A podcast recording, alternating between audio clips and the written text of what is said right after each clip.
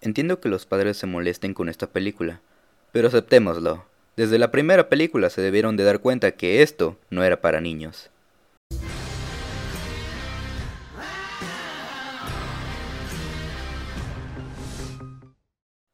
Hola gente, muy buenas, bienvenidos nuevamente al Club de la Soberbia y continuando con la franquicia de Batman, en esta ocasión vamos a hablar de la película Batman Regresa.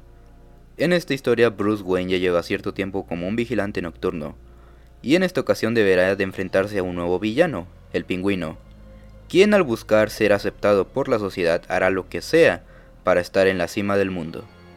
Esta secuela de la primera película de Batman de Tim Burton me atrevo a decir que es bastante triste y melancólica. Aparte de la atmósfera que transmite Ciudad Gótica, hay personajes que son creados o motivados por la desgracia y la tragedia, y que muchos de ellos tienen un final deprimente. Para los más experimentados u observadores, quiero preguntarles, ¿han visto ese sello que un director pone en sus películas que los hace bastante notorios y reconocibles? Creo que esta película de Tim Burton es posiblemente la más Tim Burton de toda su filmografía. Y es que aquí tuvo una completa libertad para expresar lo que quiso, cuando quiso y donde quiso. Te queremos mucho, Tim Burton. Sin embargo, aún siento que esta película marca un pequeño declive en comparación a tu antecesora, ya que carece de cierto carisma en muchos personajes, en los cuales la trama se basa más en ellos, como por ejemplo el personaje de Max Schwerk, y no, no estoy hablando del logro de DreamWorks. Aquí él es un antagonista que es un personaje de apoyo para el pingüino y el principal para la creación de Gatúbela. El problema es que como mencioné no tiene carisma y la verdad no te importa si este sujeto muere, se echa un pedo, se embaraza, se vuelve gay, te va al madre es realmente lo que le pase. Y lo peor es que gran parte de la película se trata de él. Hablando de nuestro protagonista, Bruce Wayne, Batman, ya lo habíamos visto asesinar a unas personas en la anterior entrega, y en esta película no es diferente. Y no es solo que lo hace, sino que parece que lo disfruta. Voy a hacer un pequeño spoiler de una escena de esta película y es cuando está frente a frente con un secuaz del pingüino y Batman le pega una bomba. Se ríe y luego lo deja caer por una alcantarilla y explota la bomba.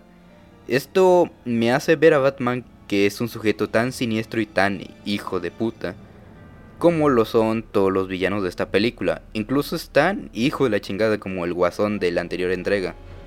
Ah, pero cuando Selina le cuenta a Bruce que quiere matar a Shrek, ya, ya no puedo sacarme de la cabeza cada vez que menciono el nombre de Shrek sin recordarme al logro.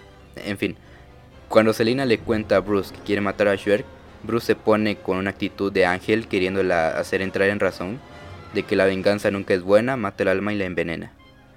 Un dato curioso es que Michelle Pfeiffer estaba considerada para aparecer en la película de Batman del 89 como el interés amoroso de Bruce, Michael Keaton le rogó a Tim Burton que no le dieran el papel porque ellos habían sido novios y Keaton en ese tiempo estaba tratando de volver con su ex esposa.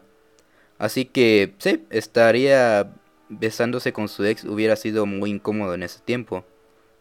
Tim Burton le dio el papel aquí a Michelle Pfeiffer ya que, vaya, siempre quiso trabajar con ella desde un inicio.